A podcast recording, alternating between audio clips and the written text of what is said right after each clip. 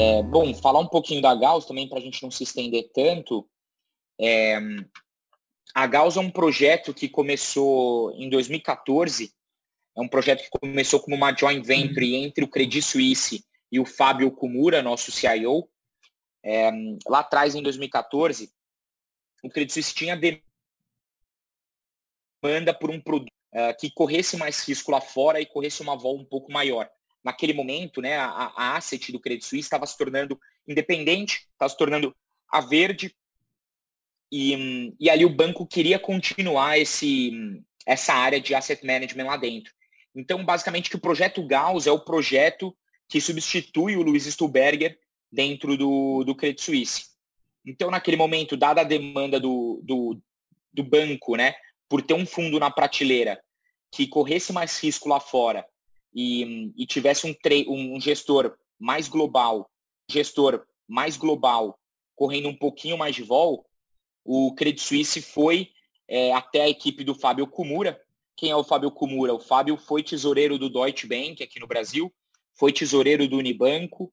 Na fusão entre Unibanco, Itaú Varejo e BBA, o Fábio é escolhido dentre, os, dentre as três tesourarias para ser o tesoureiro responsável pela unificação delas. Então, ali em 2014, quando a gente começa o projeto e o Credit Suisse puxa o Fábio de dentro do Itaú, o Fábio era o maior tesoureiro da, da América Latina.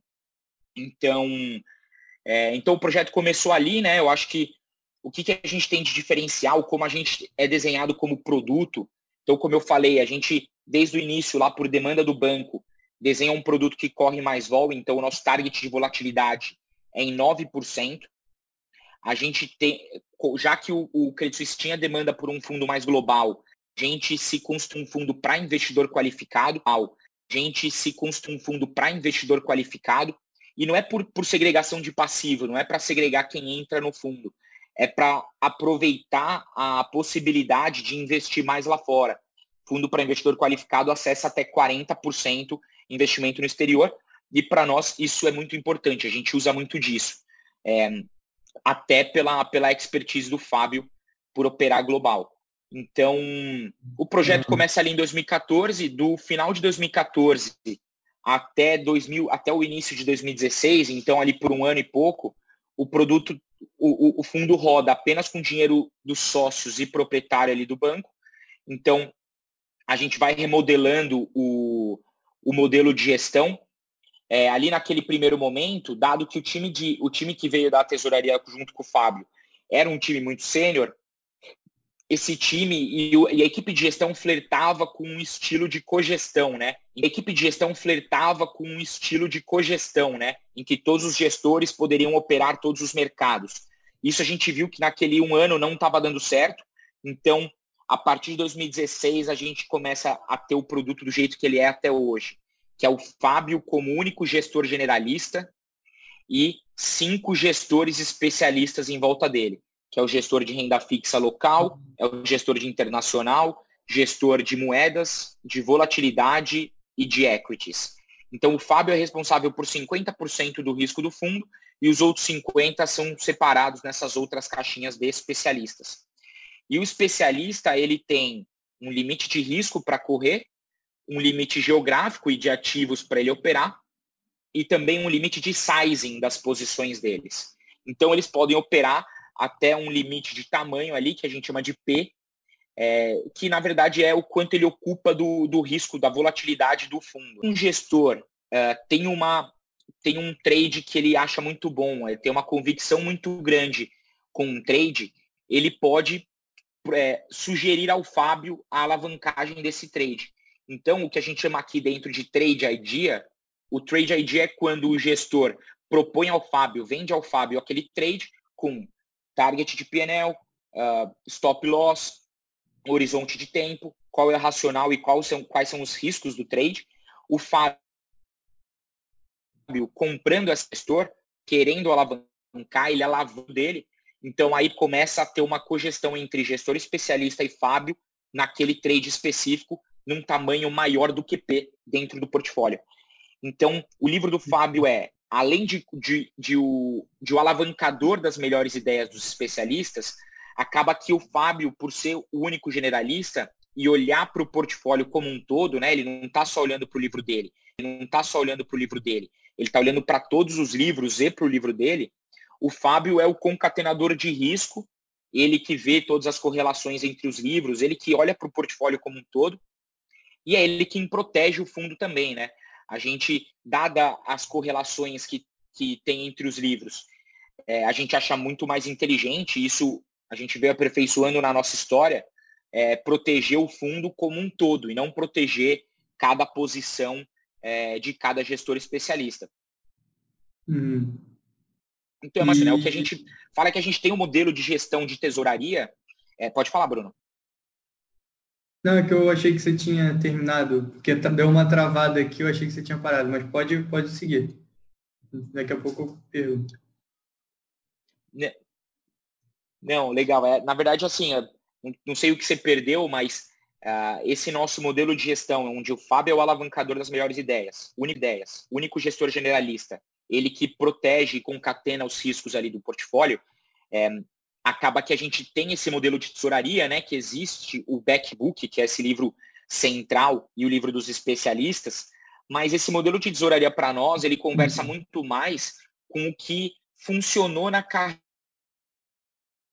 do Fábio, né? Eu acho que o Fábio sempre teve junto do lado dele e, e é o que deu certo, né? O que permitiu ele ter uma carreira de tanto sucesso, é, são pessoas que, que inspiram e transpiram, né? Então, o Fábio não é aquele gestor, como você tem algumas gestoras que, que pô, o cara acorda, o cara é genial, o cara acorda de manhã, fala assim, ah, eu vou tomar o pré aqui porque para daqui cinco anos o pré vai estar tá em tal patamar e vou sentar nessa posição. Não, a gente, a gente tem um, um estilo de uhum. gestão que explora muito mais a transpiração, né? E esses gestores especialistas passam a funcionar ação, né? E esses gestores especialistas passam a funcionar como sentinelas ali, né? Como pessoas que estão 100% focadas nos mercados deles e observando as, as, os riscos, como eles estão se comportando e buscando oportunidades. Então, acaba que eles são a, a, a transpiração para o Fábio e o Fábio ali e o grupo como um todo busca a inspiração. É, então, é muito mais esse modelo de tesouraria que a gente funciona como a gente do que simplesmente o modelo estrutural, olhar fluxo, que é o que mais ou menos as tesourarias fazem, né? Então, acho que se for passar rapidamente pela nossa história, né, o que, que deu errado lá dentro do banco, por que, que a Gauss hoje é uma gestora independente, eu acho que é importante salientar que uh, os, os, anos de 17 e 18, uh, nos dois anos a gente tem eventos ali, principalmente no primeiro semestre, de, de descorrelação da, Espera só um pouquinho que estou me ligando. De descorrelação dos mercados lá fora com os mercados locais. E isso faz com que, já que a gente carrega mais risco lá fora, frente aos outros multimercados, que a gente tenha uma descorrelação ali dos, dos principais peers. Então, se a gente lembrar 2017, né, passando a gente tem o impeachment da Dilma aqui no Brasil no primeiro semestre, o que teve uma causou uma descompressão de risco, né? Então as bolsas aqui passaram a performar e recuperar ali os patamares uh, justos naquele cenário, enquanto lá fora você tinha o Trump recém-eleito e começando a usar o Twitter, uh, brigar com a Yellen, falar que, que era então a, a chairman lá do, do Fed, uh, falar que o dólar estava tava fraco e, um, e acho que assim, usar o Twitter, falar de muro, sair da NAFTA, o pessoal começou a ver quão, quão uhum. errática era era a comunicação do Trump, né? Então os mercados lá fora uhum. passam a se comportar comunicação do Trump, né? Então os mercados lá fora uhum. passam a se comportar de maneira negativa, enquanto aqui no local a gente tem tudo performando muito bem. Juros fechando, bolsa subindo. Então, naquele momento, a gente descorrelaciona de, de forma negativa da indústria. E, e, é bacana notar que todo mundo busca descorrelação né, entre os fundos. Mas no momento que todo mundo vai para um lado e você vai para o lado, pro lado errado, que você descorrelaciona negativamente, ninguém gosta.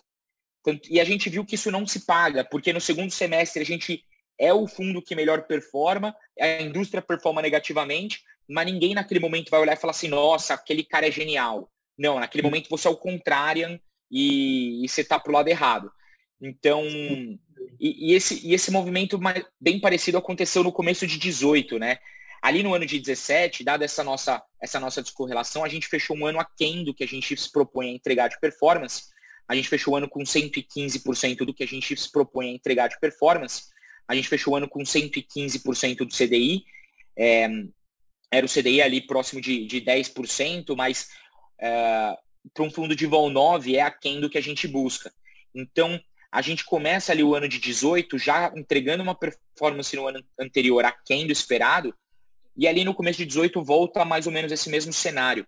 O Lula sendo preso em segunda sendo preso não, sendo condenado em segunda instância aqui no Brasil e saindo da corrida eleitoral de 18, enquanto lá fora você teve um começo ali, pelo menos o mês de janeiro, muito bom para as bolsas lá fora, mas começou um temor de bolha. E aí os mercados começaram a derreter, a gente teve um sell-off completo lá fora, tanto é que o VIX, né, que é aquele índice que mede a volatilidade do, do S&P, foi para as alturas. Tinha aquele ETF, tem um ETF que vende a vol do VIX, que era o XIV. Ele é, era um ETF que performava Sharp de 1 lá fora nas bolsas. Então, de novo, a gente começa ali o ano de 2018 underperformando a indústria e, e eu acho que ali para dentro do banco, se a gente olhar naquele momento, né, começou a ter um ruído ali, uma, uma desconfiança do projeto. Porque é muito difícil você começar um projeto que leva o nome da CSHG Asset Management, que é o nome que, que o Luiz Stuberger dava, é um fundo que corre um risco diferente, que tem outro gestor, que acessa mercados diferentes que o Luiz acessava. Então, começou uma, uma. Os bankers ali começaram a ficar confortáveis com o projeto. Eu acho que o que. Dois pontos que foram cruciais ali na nossa história foi a saída do cara que era o, o, cara de produtos ali dentro do Credit Suisse, que era o Ibrahim. É, hoje ele é CEO da Miles, não sei se já tiveram a oportunidade de conhecer ele, mas ele, uhum. naquele momento, ele sai, sai do banco e ele era o elo de comunicação entre gestão e, e os bankers. Então a gente perdeu esse elo. O, o Ibrahim era um cara que foi um dos idealizadores do projeto, era um cara que, que realmente acreditava no projeto da Gauss ali, com a saída dele, e o que eu acho que foi a cereja do bolo, que foi quando o time da, da Tesouraria do Santander, né, que era o Guerra naquela época, saiu para montar a Legacy, a cadeira do, de tesoureiro do Santander ficou vaga e começou um murmurinho de mercado de que o Fábio ia sair da Gauss e ia assumir a tesouraria do Santander. Dada a senioridade dele, eu não sei por que isso começou a, a cair na boca do povo. É, é, se vocês derem um Google, aí vocês vão ver que o Fábio ali no começo de 18 ele foi, foi tesoureiro do Santander, ele foi para Canvas, é, enquanto ele estava na Gauss o tempo todo. Mas a gente tinha dificuldade de se comunicar porque a gente estava lá dentro do banco. A gente se comunicar porque a gente estava lá dentro do banco. A gente tinha cláusulas que não permitiam a gente se comunicar ao público de maneira totalmente independente, né? Então, com esses três pontos, essa desconfiança, a saída do Ibrahim, essa cereja do bolo do, do murmurinho de mercado, a gente tem ali no, no, a partir de fevereiro de 18 um resgate em massa do nosso fundo pelo nosso próprio controlador. Era o Credit Suisse resgatando todo o passivo que ele tinha no nosso fundo. Então, assim, é, é sou até engraçado às vezes. Eu até faço um paralelo. Falo assim, imagina o que é o Safra resgatado Galileu e de repente, sem, sem nem avisar, foi assim, uma falta de comunicação absurda. E o fundo de ponto 2 bi de PL passa para passa para 200 milhões em três meses. Então, e ali, se você estiver acompanhando a cota do fundo, você vê que a gente tem um fundo, você vê que a gente tem um drawdown ali de fevereiro a, a junho de 18. Fevereiro ali, até fevereiro, era realmente gestão, era a gente errou um fundo de vol 9, estava entregando performance negativa ali no, no, começo do ano de 2018, mas a partir dali, março para frente, é a gente tendo que ir a mercado liquidar as posições a qualquer preço, porque a gente teve o resgate do nosso controlador. Então, é, ali a gente começa a desenhar a compra do projeto para se tornar independente. Acaba que, dado esse evento de estresse no fundo, né, isso de alguma forma comprova que o nosso, todos os nossos controles de gestão de, de, de risco de liquidez, de risco de mercado e também uh, os nossos relacionamentos, porque você tem diversos relacionamentos com parte ali do ativo, seu prime broker, etc. É, a gente manteve todos os nossos relacionamentos, a gente manteve o fundo do fundo, o compromisso é com quem fica muito mais do, do que com quem está saindo. Esse é o projeto da minha vida, não vou para Canvas, não vou para Santander, vamos tocar isso aqui que é o projeto da minha vida. A gente não deixa de tomar risco e ali do, do nosso drawdown, quando acabam os resgates até o final do ano de 2018, a gente tem um catch-up ali em seis, sete meses de 22% no fundo e a gente fecha aquele ano que machucou muito a gente no começo acima do CDI. E aí a gente começa 2019 uh, independente, tentando se comunicar pela primeira vez para o mercado, né? Porque ali dentro do banco a gente carregava aquela, aquela chancela, aquela bandeira do banco, aquilo de certa forma impedia com que a gente tivesse relacionamento com Bradesco, BTG, porque o concorrente não vai colocar o nome CSHG, Credit Suisse, dentro da plataforma ali de fundos para o private deles acessarem, né? Então, deles acessarem, né? Então, uhum. ali a gente 2019 é um ano de reconstrução da marca, de, de reconstrução do projeto, e o time se manteve. E de lá para cá, o ano de 2019 foi muito bom. A gente fecha o ano com, com uma rentabilidade de cerca de 17% nominal no ano de 2019. E acho só importante salientar que mostra um pouquinho como é que a gente se comporta e como é que a gente olha risco, né? É, ali no ano de 2019, o mês de novembro e dezembro, são dois meses que eu gosto de comentar, porque ali em novembro a gente teve o leilão da sessão onerosa, né? Então era a equipe econômica que, uh, nossa, junto com, junto com o, é, com o Ministério de Minas e Energias, colocando a leilão os nossos postos de pré-sal aqui dentro. É, então, o mercado, é, então o mercado esperava que essa nossa equipe econômica fosse conseguir trazer algum investimento gringo para dentro desse leilão, o que não aconteceu. Então, todo o mercado que esperava um influxo de, de dólar é, foi um evento que não ocorreu. Então, o mercado ali começa a vomitar as posições. A gente também viu, além do desmonte das posições por, por simplesmente um evento que não ocorreu como o mercado esperava, mas também a gente viu diversos fundos zerando e estopando as posições justamente para aproveitar aquela gordura que eles tinham de performance ali para o fim do ano. Né? Então, é, a gente viu diversos stops é, que não seriam trigados em movimentos normais de mercado, mas que estavam sendo trigados pelo accrual de performance da, das, das, grandes gestoras. Então, é, ali na nossa leitura, era uma, era um, não era um, uma mudança de cenário, né? era uma mudança de preço, de cenário, né? Era uma mudança de preços. Então, nesse momento que a gente acreditava que o cenário se manteria, as novas, as reformas sendo, sendo aprovadas e, e no pipeline ali da, do Ministério Econômico, é, uma, um novo governo é, otimista, juros globais em patamares muito baixos, a gente manteve o nosso cenário, controlou ali os nossos riscos, né? Mas dado que a gente tem um perfil de volatilidade maior, a gente consegue passar por esse mês de bastante estresse, mantendo as nossas posições, e a gente é premiado no mês de dezembro, né, por manter essas posições com uma performance de 6% positiva, que mais do que recuperam ali as perdas de novembro. Então, isso mostra ali como a gente olha risco e, e preço e também como, como esse nosso perfil de vol permite a gente trabalhar e até pelo suitability aí do, dos clientes de vocês. Então, chegando ali para o ano de 2020, né? Isso. Então, acho vocês que gostam de bolsa, acho que é importante mostrar como o fundo estava pré-crise ali. A gente tinha no, no começo do ano vários indícios que mantinham a gente otimista com bolsas, né, com ativos de risco. Dá para citar que ali no começo do ano a gente teve um, o, o acordo do Phase One, do trade deal entre, entre China e Estados Unidos, a gente teve a solução do Brexit, que foi uma solução amigável. É, então, esses riscos saíram de pauta.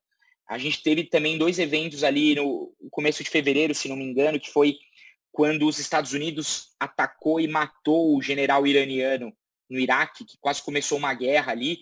O mercado tem dois dias de queda, mas de novo o S&P volta para as máximas.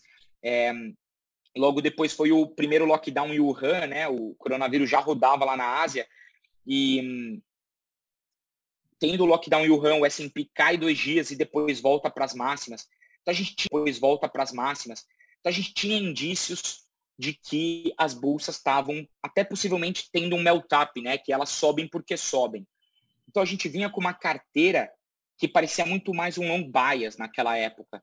A gente tinha 60, 70% do nosso risco em renda variável e os outros 30, 40% em renda fixa e moedas, né? É bem parecido com aquele portfólio padrão americano, 60-40, que é o portfólio que tem um Sharp é, otimizado aí no histórico passado, mas isso mostra como, como assim esse nosso modelo e o modelo que o Fábio pode ser o alavancador dos livros periféricos, é, como a gente se comporta quando a gente tem uma grande convicção, é, como a gente tinha naquele momento com as bolsas. Então, uhum. na, quando cai o meteoro, né, quando o coronavírus vem para o Ocidente, a gente ali no carnaval trabalhando, os mercados lá fora abertos, então o Fábio estava com grande convicção, é, como a gente tinha naquele momento com as bolsas. Então, uhum. na, quando cai o meteoro, né, quando o coronavírus vem para o Ocidente, a gente ali no carnaval trabalhando, os mercados lá fora abertos, então o Fábio estava trabalhando, o Fábio é um cara que, sim, eu estou na Gauss há uns 5 anos, ele deve ter tirado 15 dias de férias. E então ele estava trabalhando, é, ele é aquele cara que, que faz jus aos 2 com 20 que o fundo cobra.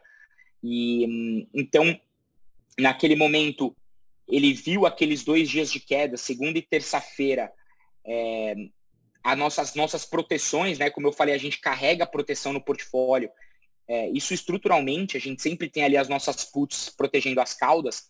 Essas proteções começaram a entrar no dinheiro, porque o mercado estava caindo muito, até um momento que assim elas tomam tanto valor que elas podem até fazer o fundo virar de ponta cabeça, né? Que você passa a ficar vendido naquilo que você estava comprado. Erro nosso, a gente até fala na carta, na, na terça-feira, depois que a gente viu aqueles dois dias de queda brusca, a gente viu ali um buy opportunity, então a gente resolveu realizar as proteções e voltar à exposição original. Uhum. É, acaba que a gente assim errou o S&P depois, e tanto o S&P e o Ibov na quarta-feira de cinzas uh, trazendo mais, uh, de, mais dias de, de, de ZAB em cima da gente. Então ali a gente viu que era uma mudança totalmente de cenário.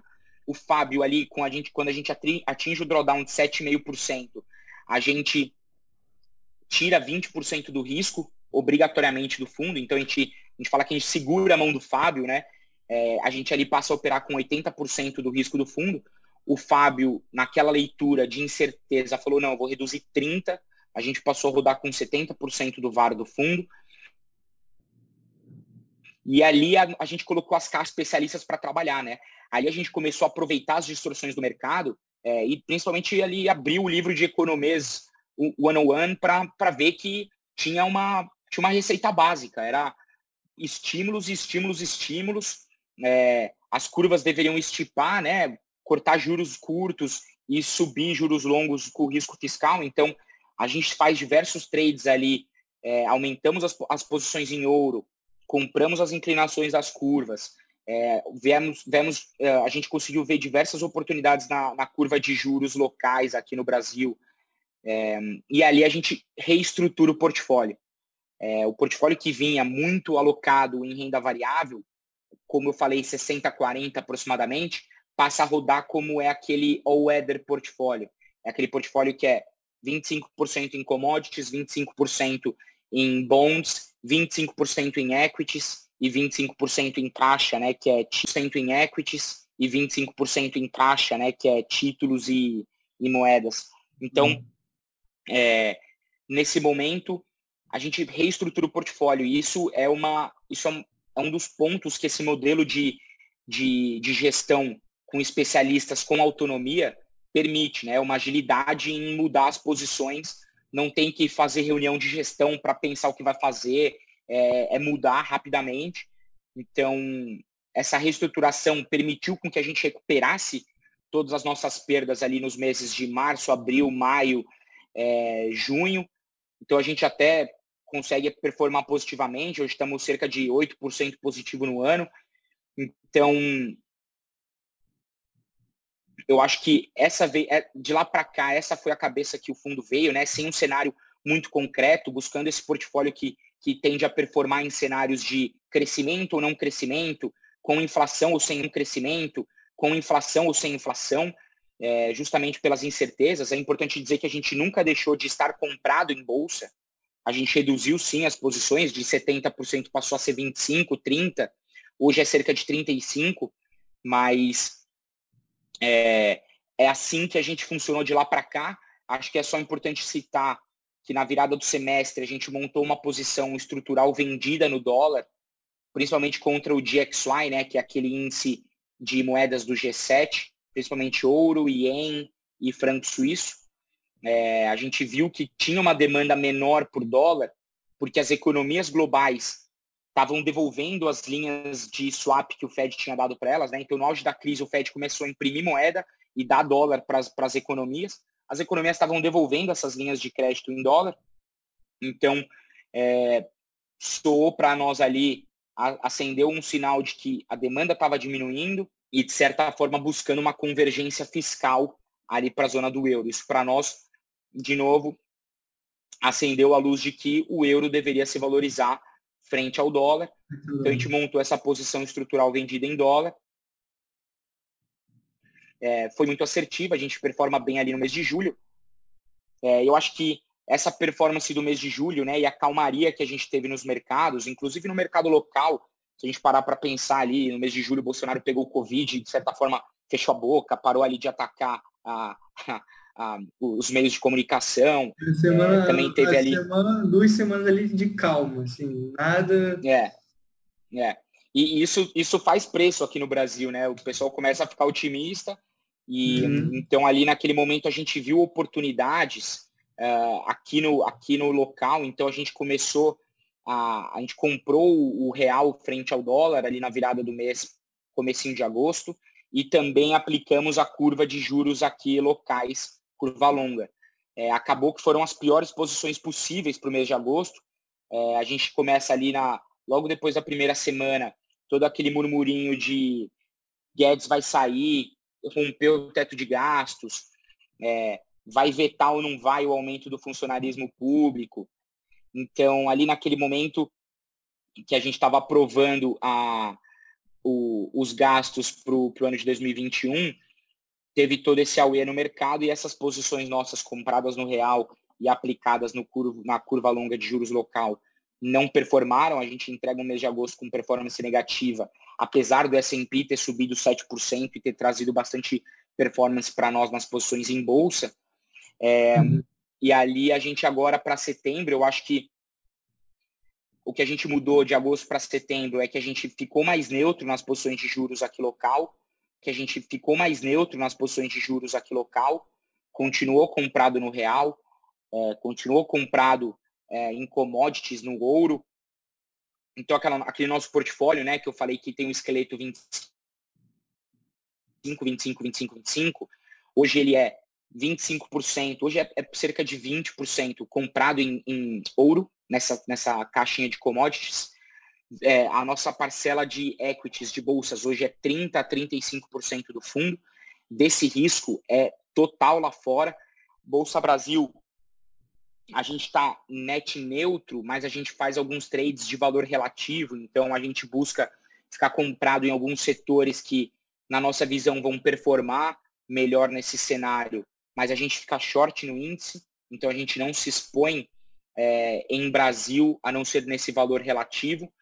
E, e lá fora, as principais bolsas para nós hoje são Nikkei lá na Alemanha e Eurostox, migrando para a próxima caixinha de bonds, né? Como eu falei, a gente tem 25% em bonds de investment grade nos Estados Unidos. É, e a nossa última caixinha ali, que é juros e moedas, a gente está muito mais neutro hoje no, no, juro local, dado todo esse cenário de risco fiscal uh, do Brasil, todas essas emissões que o Tesouro Nacional está fazendo e que a gente está conseguindo antecipar a crise fiscal que todos os países vão ter. Eu acho que assim, o, o mundo deu tanto estímulo que todos os países hoje têm um risco fiscal maior, mas o Brasil conseguiu antecipar essa crise. É, é impressionante como a gente gosta de, de surpreender negativamente nesse aspecto. É, então a gente é muito mais neutro em juros hoje e ali em moedas a gente também a gente está mais neutro no dólar, né, estruturalmente. Hoje a, as principais paridades nossas são comprados no ien contra o dólar, no ien contra o dólar, comprados no real contra o dólar e no euro. Porém, a gente tem na outra ponta também comprado no dólar contra peso mexicano, comprado no dólar contra o rand sul-africano. Essas são posições, acho que mais é, de proteção da nossa carteira, né, dadas as nossas exposições locais aqui. Hum. E então acho que basicamente essa é a nossa cabeça, esse é o nosso portfólio. A gente não tem uma bala de prata, a gente não tem um grande cavalo, uma grande aposta. Então a gente continua cautelosamente otimista, né? Se for pensar a nossa exposição hoje, a maior dela é em bolsas. Então, apesar da gente estar tá sofrendo nesse mês, dado todo o sell-off que a gente teve, tanto na tanto nas bolsas lá fora, quanto no uh, o movimento aqui de juros também está muito errático e no ouro é, a gente vem a uhum. gente acredita ainda que essa diversificação nesses quartos é muito positiva para os cenários que a gente vê para frente, porque realmente esse cenário é a gente tem quatro cenários possíveis, né? Ou o mundo vai ter crescimento e esse crescimento pode ser com inflação ou sem inflação, ou o mundo vai ter não crescimento, né? e, vai, e esse não crescimento vai ser com inflação ou sem inflação. Então, se a gente tiver um mundo que cresce com inflação, é muito positivo para bolsas. Se a gente tiver um mundo que cresce sem inflação, é um mundo muito positivo para juros, né? Quando você está crescendo. Espera só um pouquinho que está todo mundo me ligando aqui. É. Desculpa. Então, de novo, crescimento com inflação você tem um cenário positivo para bolsas. Se você tiver um não crescimento com inflação, o ouro performa. Se você tiver um crescimento sem inflação, você vai ter juros, uh, juros possivelmente juros subindo. Nesse, nesse sentido de juros subindo, você tem o yield ali dos bonds. É, não, minto. Você, o juros subindo, você tem ali a sua posição em caixa em moedas que passa a performar mais dado o cenário de juros maiores. Se você tiver um cenário de, é, de não crescimento com inflação, vai ter que, minto, sem inflação, é corte de juros, e no corte de juros os seus bonds, eles passam a performar melhor. Você tem um, o yield reduz e o seu PU valoriza. Então, essa nossa carteira, bonds, commodities, equities e, e cash, e moedas e juros, é, a gente vê muito valor dadas as incertezas que a gente tem aí pela frente. É, eu acho que o que a gente está olhando do cenário, né, que são os principais fatores de risco aí para o portfólio, é cenário eleitoral americano. Certa forma, a gente acha que o cenário não é binário, não, vai ser bom, se for Biden vai ser ruim, ou vice-versa. A gente acha que é muito mais a composição do Congresso que vai dar à tona sobre, sobre, uh, sobre o que vai acontecer na, nesse cenário eleitoral porque a composição do Congresso hoje é a Câmara de maioria democrata e o Senado de maioria republicana. O Biden, se eleito, ele já disse que ele quer passar a aumentar as taxas para as corporações americanas. Então, todos os estímulos que o Trump veio dando, estímulos fiscais para as corporações americanas, o Biden quer desfazer. Isso seria muito negativo para bolsas, até porque o Biden quer taxar mais ainda as techs, que hoje são 20% do S&P. Então, hoje, se o Congresso tiver a Câmara de maioria democrata e o Senado também de maioria democrata, e o Biden for eleito, ele vai ter caminho aberto para passar essas, esse aumento de taxas. Então, para nós, então, para nós, essa composição do Senado é muito importante continuar de maioria republicana para a gente ter esse equilíbrio ali dentro do, do Congresso. E hum, acho que a comunicação, é importante dizer só de eleição americana que a gente está chegando nos debates eleitorais. E na nossa visão, o Trump vai ter vantagem ao Biden nos debates, uh, nos debates que a gente vai ter aí à frente. Então, talvez esse gap de vantagem que o Biden tem hoje na ponta é, de preferência eleitoral, possa fechar um pouco dados os debates. Então, é acompanhar de perto isso. Acho que a comunicação do Fed tem, tem, tem dado indícios de que ele tá, ele tá mais dovish e tá mais dovish por mais tempo. Então, o que, que é isso? Né? Juros mais baixos é, por mais tempo. A gente já vê a curva longa de juros americana performando em juros reais negativos. De certa forma, até a curva muito longa lá de 20, de certa forma, até a curva muito longa lá de 20 anos está estipando, está aumentando os juros lá, porque já começa a se precificar algum risco fiscal para os Estados Unidos. Então, nesse cenário, a gente acha que ouro volta a performar, assim, ainda tem para performar bem, e, e bolsas, de alguma forma, vão ter ali um fator positivo frente à carteira de, de sem risco para os investidores. É, acho que o cenário aqui de, de, Brasil é continuar muito atento com toda essa convergência política que a gente tem, né? essa desconcordância e também a composição da equipe econômica. De certa forma, as nossas reformas travaram. É, você vê o Maia aí com a, com a reforma administrativa engavetada há algumas semanas. E então isso para nós é, é muito ruim.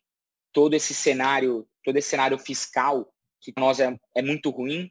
Todo esse cenário, todo esse cenário fiscal que está sendo enaltecido pelas emissões do Tesouro, tendo que refinanciar o endividamento público, né, é, a um juro baixo, mostra para o mercado que, assim, o juro está tá abaixo do que ele deveria estar. Então, o mercado já começa a, a buscar mais, mais retornos nas, nas LFTs, então as LFTs estão operando em deságio. É, isso é, assim, é o Brasil colocando a crise, antecipando a crise fiscal que todos os países vão ter. E, e o cenário para emergentes não está nada bom, né? O gringo, quando ele olha o, o Brasil e ele compara para os outros emergentes, a gente tem queimadas acontecendo, um presidente com comunicação muito ruim, e mal visto por todo mundo.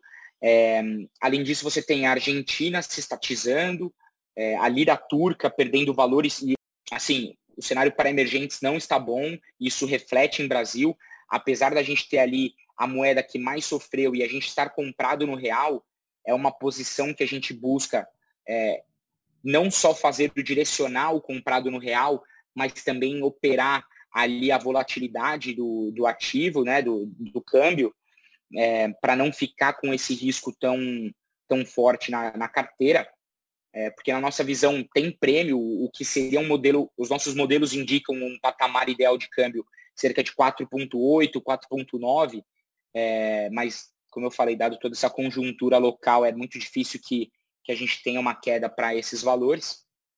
E, eu acho que basicamente é isso que a gente está de olho, né?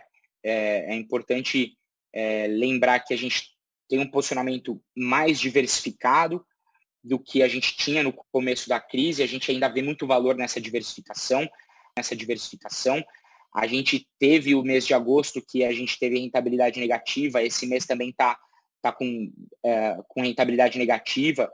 É, acho que é importante relembrar as características do fundo, né? Então, é um fundo global que opera mais lá fora, é, que tem uma vol target acima da média do mercado.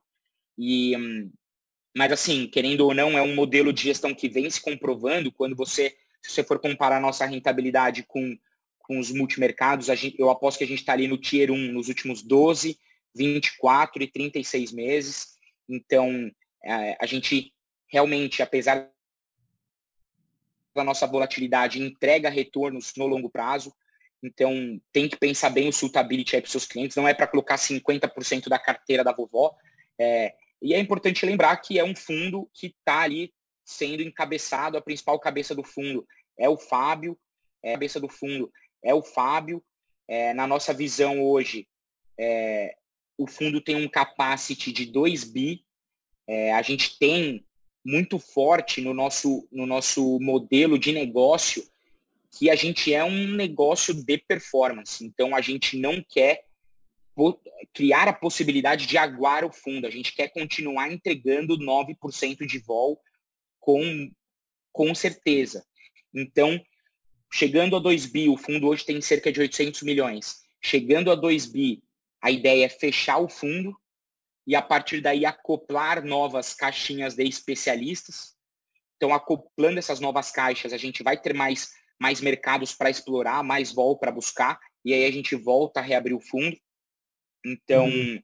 o fundo já teve 2 bi, né? Lá atrás, eh, antes da gente tomar o, resgate do, do, nosso controlador do Credit Suisse, o fundo rodava com 2,2 bi. Então, a gente já viu para a gente operar bem, do jeito que a gente gosta, trazendo retornos significantes. Então, basicamente é isso. O momento da gestora é muito bom. A gente está contratando, a gente está captando. Nos últimos três meses foram cerca de 350 milhões de captação no, no multimercado. A gente tem fundação entrando, a gente tem family offices entrando, os principais bancões aí do, do Brasil entrando. Então, a gente tem dinheiro hoje do Bradesco, Safra, Santander, Credit Suisse, apesar deles terem resgatado total, a nossa relação continua sendo boa e eles continuam sendo um dos top 5 ali clientes nossos. É, e é importante falar que o Fábio é o maior cotista do fundo. O Fábio tem cerca de 250 milhões no fundo hoje. Então é realmente skin in the game. A gente tá, a gente continua buscando performance, performance, performance. E, e eu acho que operar hoje num, num mundo do jeito que está, com esse risco de Brasil do jeito que está, buscar fundos que podem investir mais lá fora faz muito sentido. A gente vê até o SPX Limits deixando de ser para investidor em geral e começando um movimento para se tornar para investidor qualificado. Então, a gente acha que a gente se antecipou ao que hoje é um movimento muito natural da indústria, é, que é esse investimento lá fora, dado o cenário de juros baixos aqui no Brasil. E, hum, e acho que basicamente isso. Isso é a casa. Não sei se você tem alguma pergunta, se alguma coisa não ficou clara. Não, tenho sim. É, em relação à a, a, cotização dos fundos, eu acabei não, não, prestando muita atenção se você falou, mas eu acho que não. É, é D mais um? É quanto, quanto é que o, ficaria? O, o Gauss Multimercado, o Gauss Advisory, ele é D30. D30, né?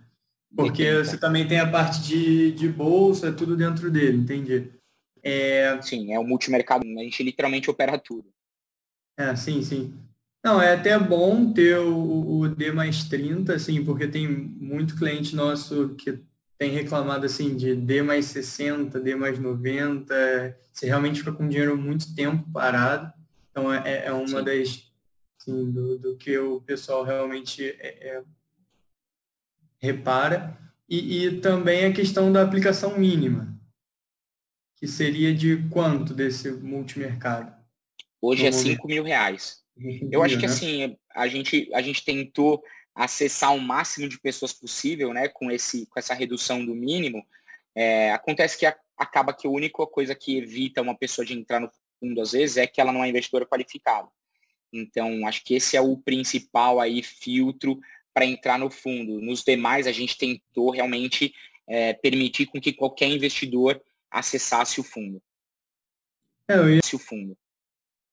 É, eu ia até perguntar também o porquê de é, é abrir para é, apenas investidores qualificados, mas você já respondeu lá atrás. Você, você explicou para ter uma, uma maior exposição lá fora, né? Exatamente. No, no, outro sentido, assim, é, eu também ia perguntar o porquê de vocês só terem um multimercado global, mas não ter uma segmentação um pouco maior em questão de fundos. Mas eu entendi que é a construção das, da, da, da Gauss foi assim, né? Então acho que foi muito é, mais. Na verdade, na verdade, é, a, gente, a gente é uma casa multiprodutos, né? A gente trouxe do Credit Suisse, hoje a gente tem 10 mandatos aqui dentro. Hum. É, a gente tem também na plataforma da XP um fundo de crédito privado. A gente tem o nosso multimercado de previdência, que até é, é importante citar que ele, ele descorrelacionou agora nessa crise do nosso multimercado, tanto mercados offshore como a gente acessou. Então, ele ainda não recuperou todas as perdas da crise.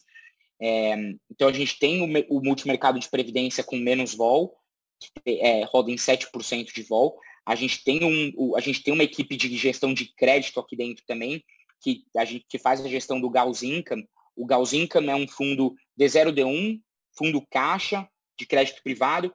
Acontece que hoje ele está fechado na plataforma, mais por mais pelo movimento da asset class como um todo, né? A gente está falando com a, com a XP constantemente para discutir se ainda tem apio um mercado, um, um fundo de, de crédito privado para a caixa com liquidez tão baixa de, de, de um dia, né? Liquidez de um dia. Então, na nossa visão, é um modelo que precisa ser repensado e por isso a gente está com ele fechado e discutindo isso com, com a XP. É, é, além desses produtos, a gente tem outros multimercados de menos vol aqui dentro. É, o, a gente tem um fundo, um mandato que é exclusivo do CSHG. Espera só um segundinho.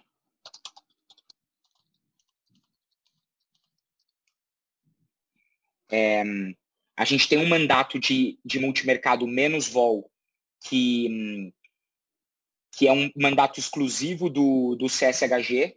Então, é, hoje ele tem um PL menor, 70 milhões de, de reais ali dentro. É, aí a gente tem outros fundos de. É, a gente tem fundo exclusivo de previdência, a gente tem um fundo de, de juro real com a Mafre, é, dois fundos de previdência com a Mafre, um que é balanceado em ações e renda fixa e o outro que é em juro real apenas. Então a gente é uma casa multiprodutos, mas sim, o nosso carro-chefe é o multimercado, é ali o foco da gestão do Fábio, e, e, esses outros nossos mandatos, eles replicam as estratégias e as nossas visões do multimercado, passando para os outros mercados. Ah, entendi, entendi. E... Então, acho que é isso. Num, assim, a casa realmente teve essa, essa construção numa estrutura de multimercado, com foco no multimercado, mas a gente tem sim outros mandatos, e eu citaria principalmente crédito e previdência. Previdência, né? É, você falou pela composição assim do, do, do portfólio, deu para entender que está seguindo realmente é, é, que eu tenho sentido bastante lendo cartas e de, de até outras gestoras de que é um cenário muito incerto ainda. Ninguém tá, tá difícil de traçar um cenário, essa que é a questão é, é, sempre uns 8, 10 possíveis cenários e nenhum tem uma probabilidade tão maior assim de acontecer, tão maior assim de acontecer. Então, é realmente é, é uma questão de ficar bem defensivo mesmo, que é que eu entendi que vocês estão tentando fazer agora. É, mas assim, é, avaliando assim, claro que uma expectativa, né? Quando é que você vê assim uma tendência entrando na bolsa novamente, pelo menos é, não não lá fora, mas aqui? Claro que a gente eu vai depender que... muito. É, eu estava até com, com outro com o pessoal de outro escritório hoje, né? Na, hum. na nossa visão, o, não vai acontecer o que aconteceu em 2017, 2018, que o mercado local vai descorrelacionado lá de fora. É, eu acho que as economias como um todo estão muito mais correlacionadas porque todas estão andando no mesmo para o mesmo lado, né? Incentivos e crise de demanda. Então acho que e crise de demanda. Então acho que além de a gente ser é aquela história, né? É o cachorro que abana o rabo, abana o cachorro. Então hoje a gente é o rabo, o Brasil é periferia, tendo em vista uh, os Estados Unidos, por exemplo. Então, é, a gente deve acompanhar os movimentos que acontecem lá fora. Eu acho que isso é primordial. Olhando aqui mais para local, mais intrínseco nosso, eu acho que a gente tem todas essas questões de, de crise política.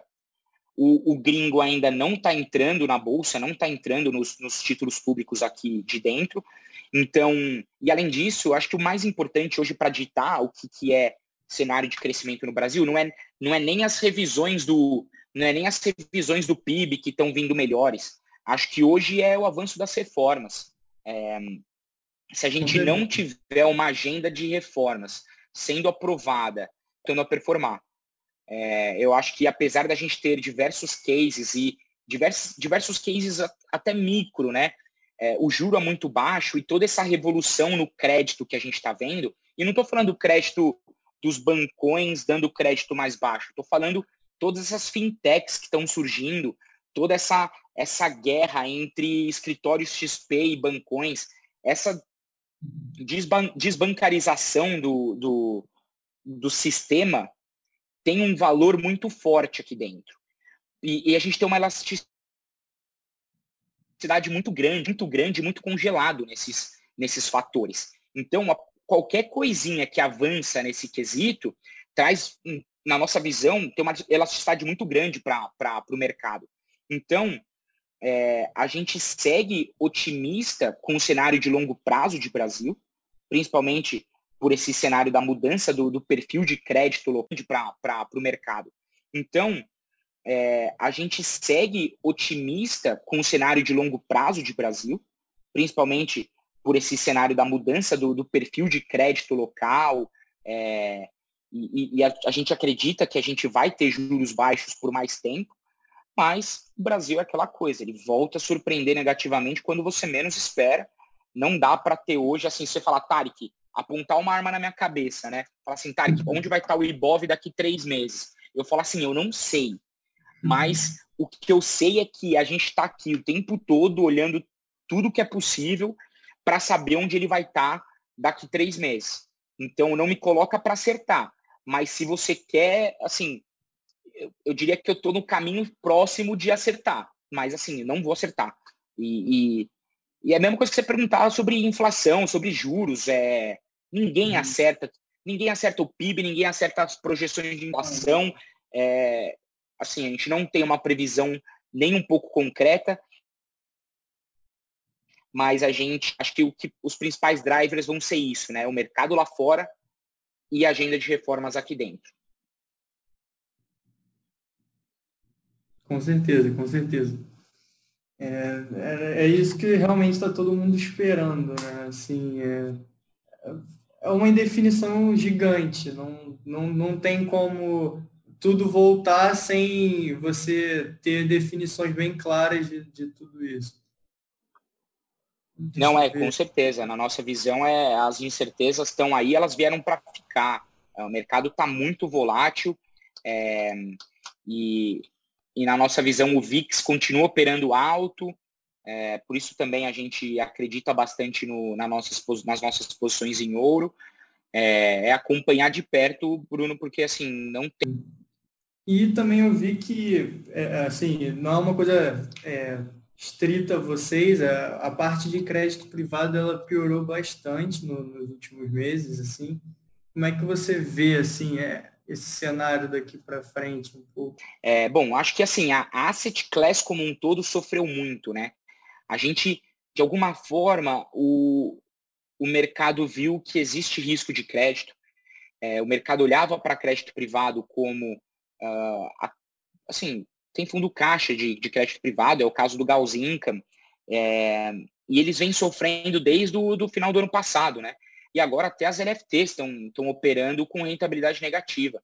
Então, acaba que o cenário de crédito, de alguma forma, a gente acha que surgiram diversas boas oportunidades no cenário de crédito aqui é, local, mas, e a gente gosta do crédito local, a gente, a gente tem até uma, uma debênture no, no Gauss Multimercado, a gente, a gente opera, como eu falei, as, os bonds lá fora, né? É, mas eu acho que o asset class de crédito privado aqui no local mostrou para o investidor o que, que é risco de crédito. E, e, por isso que ela tem rentabilidade negativa, é, por isso que o risco de crédito existe. É, então, para nós, é, existem ótimos produtos de crédito aí no mercado que, que se disponibilizaram agora com a crise. E, então a gente vê diversas oportunidades, mas a asset class como um todo, para fundos, é, acho que até serviu para educação financeira das pessoas, de que crédito tem risco, é, não é uma renda fixa, e até a renda fixa tem risco. E hum. então, na nossa visão, é um mercado que tem diversas oportunidades para ser explorada mas pro longo prazo, eu acho que vai é, o crédito privado ele se recolocou dentro da cabeça do investidor. Não é mais um ativo seguro, passou a ser um risco de crédito. Então, quem for entrar hoje no risco de crédito vai entrar sabendo que uh, existe risco e ele vai buscar um yield maior. Ele não vai buscar aquele 100, 110 do CDI é, em fundos de liquidez D0D1. Na nossa visão, é, vai acontecer uma migração para os prazos maiores, para os prazos de liquidez maior e para ativos de crédito que buscam mais esse, esse yield gordo. E hum, dado todo esse cenário de juros baixos aqui no local, acho que nada mais justo do que o investidor correr esse risco de crédito sendo bem remunerado. Não, isso que você falou é realmente muito importante, porque as pessoas não tinham a, a real noção de que era uma questão assim, é, é para corrigir mais que a poupança e nunca vai dar negativo, não tem, por, não tem porquê, é, é. é tudo certo. E, e, não, realmente tem. Teve fundo aí dando menos 15%. Então, tipo. É, é. tem risco, tem risco e. Não, foi uma crise que afetou e educou essa galera mas de certa forma apareceram diversas oportunidades e a gente aproveitou uhum. elas nos bondes lá fora, mas de certa forma está tentando buscar também alguns pontos específicos aqui no local. A gente vê, a gente vê bastante ponto positivo é, no, no jeito que o crédito privado está se desenhando aqui dentro. Não, ótimo. Não, é assim, acho que no geral, acho que é isso. Assim, se você tiver mais alguma coisa para complementar, falar. Não, acho que acho que do nosso lado, Bruno, é você, Flávio, é, é a gente tá próximo, tá aqui à disposição para o que vocês precisarem. É, vocês que gostam de bolsa, se quiserem falar com o nosso, se quiserem falar com nosso time de, de equities aqui sobre qualquer qualquer papel, sobre algum algum trade que, que vocês têm, fazendo aí, quer saber o que a gente está achando, é, fiquem à vontade, nossa equipe macroeconômica também está aqui à disposição de vocês. E acho que, assim, falando do, do Gauss Multimercado, acho que é um fundo que compõe em a carteira dos clientes, né, dado o nosso suitability de mais risco, não é para pôr 50% da carteira do cliente, e acho que vocês não devem fazer isso com nada, né, mas é, acho que é, compõe bem ali uma, uma, uma descorrelação para o offshore, e dado todo esse nosso essa nossa expertise nos mercados lá fora. E, assim, quero me colocar de novo à disposição de vocês, que vocês precisarem. É, vamos mantendo contato e, e vou atualizando vocês sobre os movimentos aqui do fundo e sobre o que a gente está enxergando daqui para frente. Claro, com certeza, com certeza. Pode deixar que se pintar alguma coisa aqui, eu já, já entro em contato, já tiro uma dúvida, já, já vejo como é que está sendo. Fica à vontade. Tá bom? Obrigado, é pessoal. Obrigado pelo tempo de vocês aí. Valeu, Tarek. Muito obrigado aí pela participação. Foi ótima a sua explanação. Tá? Um grande obrigado, abraço. Flávio. Um abraço. Bom tchau, final tchau. de semana. Tchau, tchau. Tchau.